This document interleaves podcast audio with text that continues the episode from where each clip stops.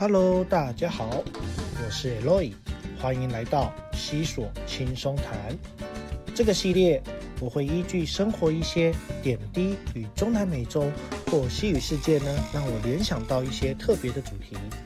那这个主题呢，可以从我们的生活娱乐到节庆的庆祝，让我们透过这样的方法，更了解西语世界的文化之美。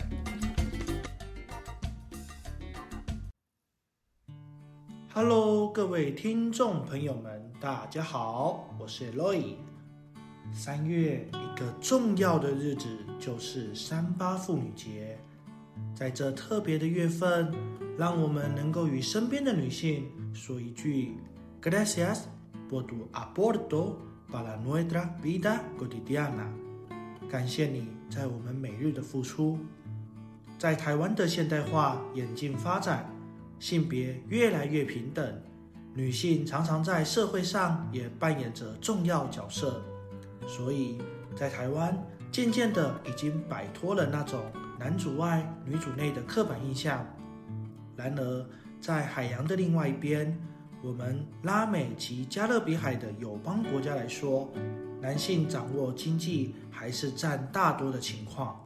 所以，为了协助我们的友邦拉美妇女的转职之旅，我们的国合会便在前年就有做这相关的规划。刚好和我在国合会的时间重叠，所以我也有机会借由我的专业来协助做资料的收整。关于国合会如何协助拉美友邦的部分，我们这个之后有机会再来聊聊。二月十五号，国合会举办女力拉美加论坛暨计划成果展，在这其中，除了看见我们致力协助友邦妇女的发展的成果展现，也看见了一些温馨的事。为了支持台湾二零三零双语政策规划。圣文森大使馆启用英文借阅室，我们可以透过与使馆预约，就可以畅读该国的英文书籍。北部的朋友如果有兴趣的话，可以把握机会使用看看吧。让我们把话题拉回来，这个女力拉美加论坛，如果大家有看到会议的现场，会发现出席的拉美国家友邦代表多数为女性。甚至巴拉圭总统抗力也到了现场，而第一夫人也上台发表她的见解，与各国友邦代表的女性杰出人才进行交流。对于中南美洲来说，这是个很重要的里程碑。对于许多拉美国家来说，女力的发展与台湾一样，都是前面有许多重要的女性人物的推展，才能让女性的声音能够被听见。接下来就让我来为大家介绍拉美的历史上一些重要的女性领袖，以及在二零三零年被《时代》杂志推选为年度女性头衔代表的拉美代表。让我们一起来回顾这特别的历史发展。Vamos！说到拉美的女力，大家脑海中一定会想到知名的画家 Frida Kahlo。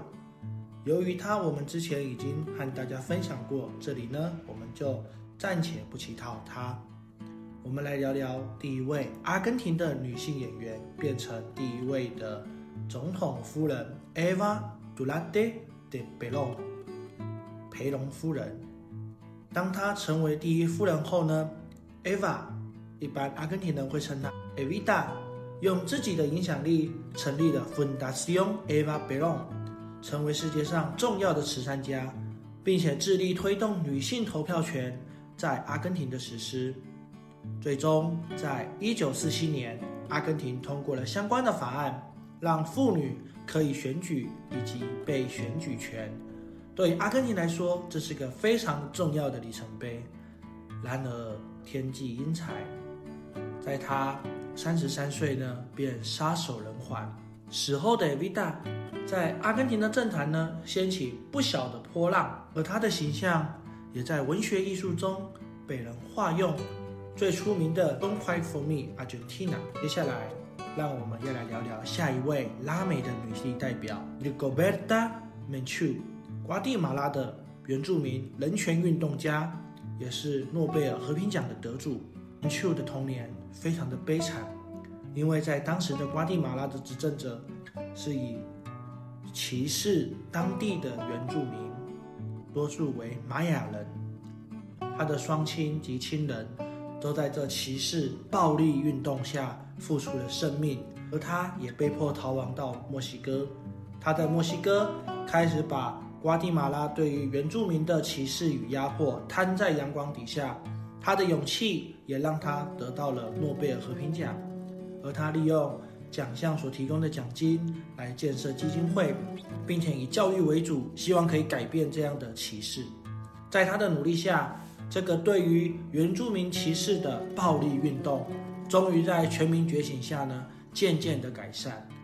The Goverda m e c h u 用非暴力的方式追求国家改变，这是一个值得我们学习及赞赏的拉美女力。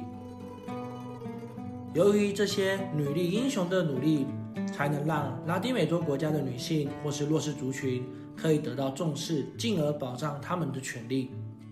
虽然在拉丁美洲各国，女性在争取自己的权利还有一条很长的路要走，但拉美女性。也在不同的领域发展。最后，让我与大家分享今年《Time》杂志特别表彰世界上十二位女力英雄中的两位拉美女力的代表。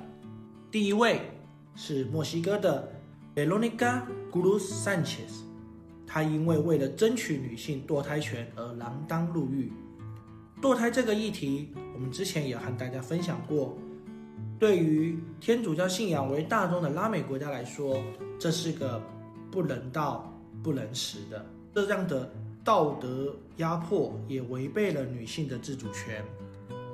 在阿根廷，虽然在前年已经合法通过，然而对于许多国家来说，却是一个难题。如 g r u s 所处的墨西哥的瓜纳花多，这是一个非常民风保守的地方。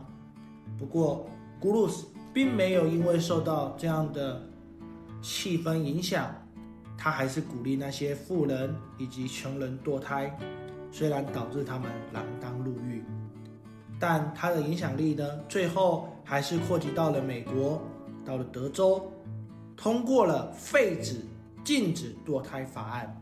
所以，Veronica Cruz Sanchez 虽然。在墨西哥还有一段路要走，但是他的精神呢，却让美国的德州获得了不一样的改变。相信墨西哥在他的推动之下，总有一天也会能够让妇女有自己的性自主权。第二位就是巴西的政治家阿涅耶·弗兰戈。要讲到阿涅耶·弗兰戈之前呢，要先提到他的姐姐。玛丽耶·弗兰戈，她的姐姐是一位为了黑人以及 LGBT 的群体而奋斗的名运人士，很顺利的当选了里约热内卢的市议员。好景不长，因为这样子前卫的思想被保守的人反对，甚至将其枪杀。而阿涅耶·弗兰戈继承了姐姐的精神，持续为这些少数族群奋斗，希望透过修法以及追寻正义。无论从前到现在，拉美女力的追求从来没有停止脚步。再多的困难与阻挠都无法阻挡他们往前迈进。从上述的拉美女力，无论从历史或是现今，都有让我们可以学习效法的对象。在三月这个特别的日子，妇女节不单单只是一个被纪念的日子，而是让我们更加的明白，妇女的平权、性别的平权是一件非常重要的事。唯有性别的平权，才能让我们的社会发展越来越好，越来越加的平静。今天的分享就到这里。如果你喜欢这个节目的话，请把它分享给你的朋友。那么我们下次再见喽，Adios，hasta luego。